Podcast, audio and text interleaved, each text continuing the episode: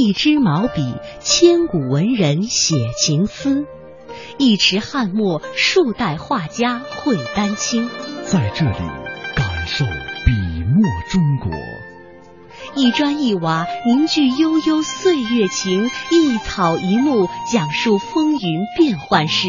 在这里，感受山水中国。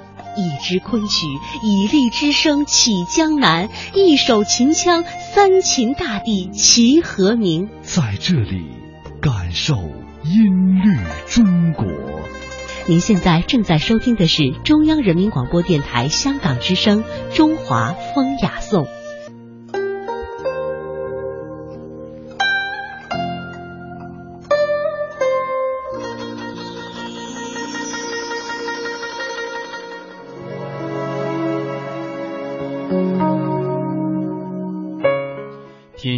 华文化精髓，颂华夏历代风雅。大家好，我是谢哲，这里是中央人民广播电台香港之声数码广播三十二台的中华风雅颂。大家好，我是君阳。在今天的节目当中呢，我们还是要从诸葛亮的家书说起。诸葛亮的家书是《诫子书》，《诫子书》是三国时期政治家诸葛亮临终前写给他的儿子诸葛瞻的一封家书。从文中可以看作。呃，诸葛亮是一位品格高洁、才学渊博的父亲，对儿子的殷殷教诲和无限期望尽在此书当中。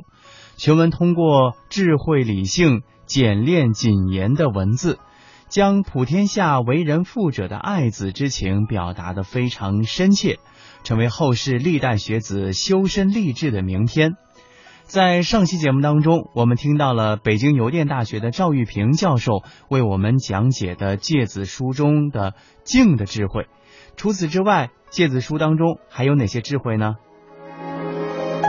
那老师举了那么多诸葛亮呃心静的例子，那他毕竟是人，他到底有没有一些不静的时候？诸葛亮他是一个人，他不是一个神。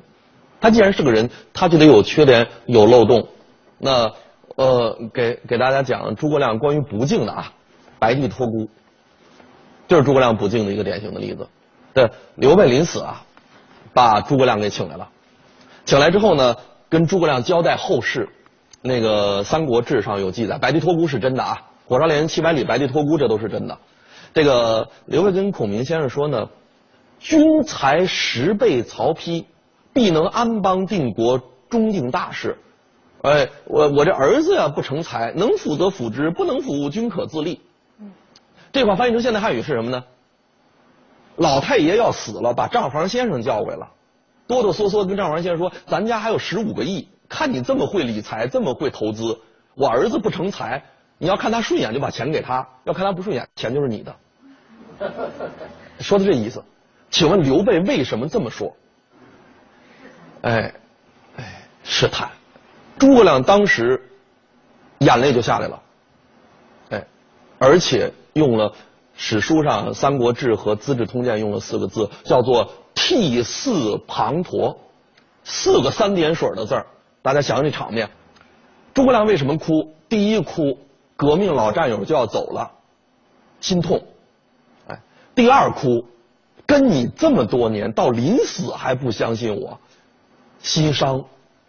第三哭，你都不怎么不相信我，你要走了，你的儿子我怎么跟他配合呀？心乱，所以这一次诸葛亮哭的就特别的失态。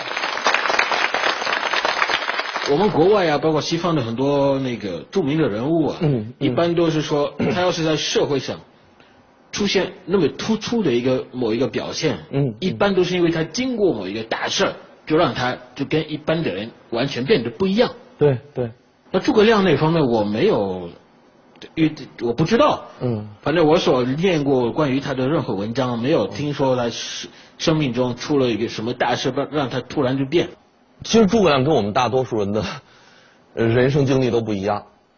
童年是人生的父亲，环境是人生的母亲。一个人身上所有闪光的东西呢，往往都来自于童年早期的经历。诸葛亮呢，自幼父母双亡，不是去世一个，是父母双亡。然后呢，诸葛亮家里有五个孩子，老大诸葛瑾，老二诸葛亮，老三诸葛均，还有两个姐姐。结果呢，老大诸葛瑾呢就到江南打工去了，就剩下诸葛亮带着自己一个弟弟两个姐姐，哎，四处漂泊艰难度日。到了湖北荆州地区，一个十五六岁的小伙子躬耕于南阳，他要自己得种地呀。十五六岁，咱们现在二十五六岁，让你旁两顷地你都缓不过来。他自己种地，他得给弟弟和姐姐找找饭辙，他得挣生活费。什么叫草庐？城乡结合部农民空地搭一简易棚子，那叫草庐。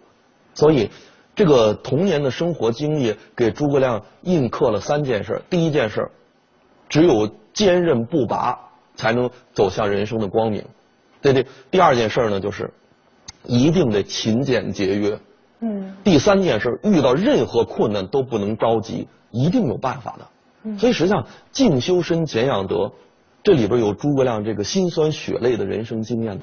孔明先生去世之前，给这个后主啊写写了一个表彰，这个公文上就写说：“我家无余财。”我家里在成都呢，有十五顷薄田，八百棵桑树，这点田这些树够我子孙后代生活的。所以在我走之后呢，请你不要赐给我后人金银财宝，哎，而且主公你可以去查我的账，我在外工作打仗这么多年多年，没有给自己存一分钱，我所用的这个物品和我所穿的衣服，都是朝廷发的标准配置。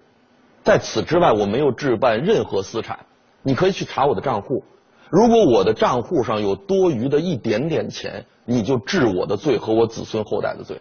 所以大家想想，诸葛亮在中国历史上第一个站出来提倡官员财产公开。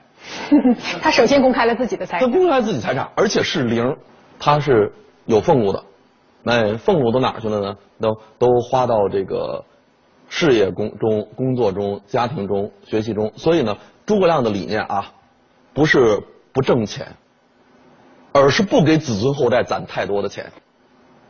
钱存多了是负担。大家想，中国古人说有一个词，装尸体的容器叫什么？叫棺材。什么叫棺材？升官又发大财，就离这事儿不远了。你存那么多钱有什么用啊？攒钱是攒货呢，官高押运，财大伤身。一个企业家给儿子一点修养和才能都没有，结果呢，给他传了十几个亿的钱，那就把孩子给毁了。所以实际上，诸葛亮这个在他这个诫子书中谈谈节俭的问题，第一点是告诉那个呃子孙后代多长本事，自己创造未来。我给你们留下了一个名声，这个无形资产是最值钱的。你姓诸葛这俩字儿，就是我给你最大的价值。至于说那财产，你可以自己创造。嗯，第二点呢，那个我们在生活中能看到一点，叫上有所好，下必趋之。嗯，领导喜欢下象棋，单位里每天都举马炮。嗯，员工会放大领导的行为。那当时诸葛亮那个年代，社会风气是什么样的呢？当时成都这个平原是很富庶的。嗯，富庶了以后呢，这个。高层啊，就是有了奢靡之风。嗯，诸葛亮看到这个问题了，所以他想倡导一个新的风气。至于他们的奢靡之风到什么程度呢？大家可以去翻《三国志》看，呃，刘备入成都做的一件事，就是把府库里的钱全都赐给手下众将了，所有人都给了一大堆，就是拿你们就花去，随便花，呃，这隔三差五就要赏赐，这种白来之财就这么多。所以呢，诸葛亮发现这个问题之后呢，就想通过自己的身体力行告诉手下的人。老大都是这样的，你们都悠着点儿，像我这样学学。所以呢，诸葛亮呢想用自己的行为来号召手下人，结果这号召很起作用。最典型的就是诸葛亮的副职，这个人叫董和，长军中郎将董和，他是跟诸葛亮搭班子一起搞管理的。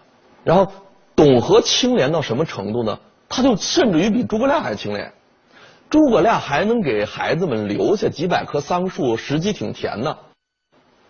董和去世的时候，连丧葬费都没有，所以这件事情让整个干部队伍班子呀都很震惊，不是感动，是震惊，是震撼，就是大家感觉到了一个人在追求自己的理想的过程当中是会做出多么大的牺牲。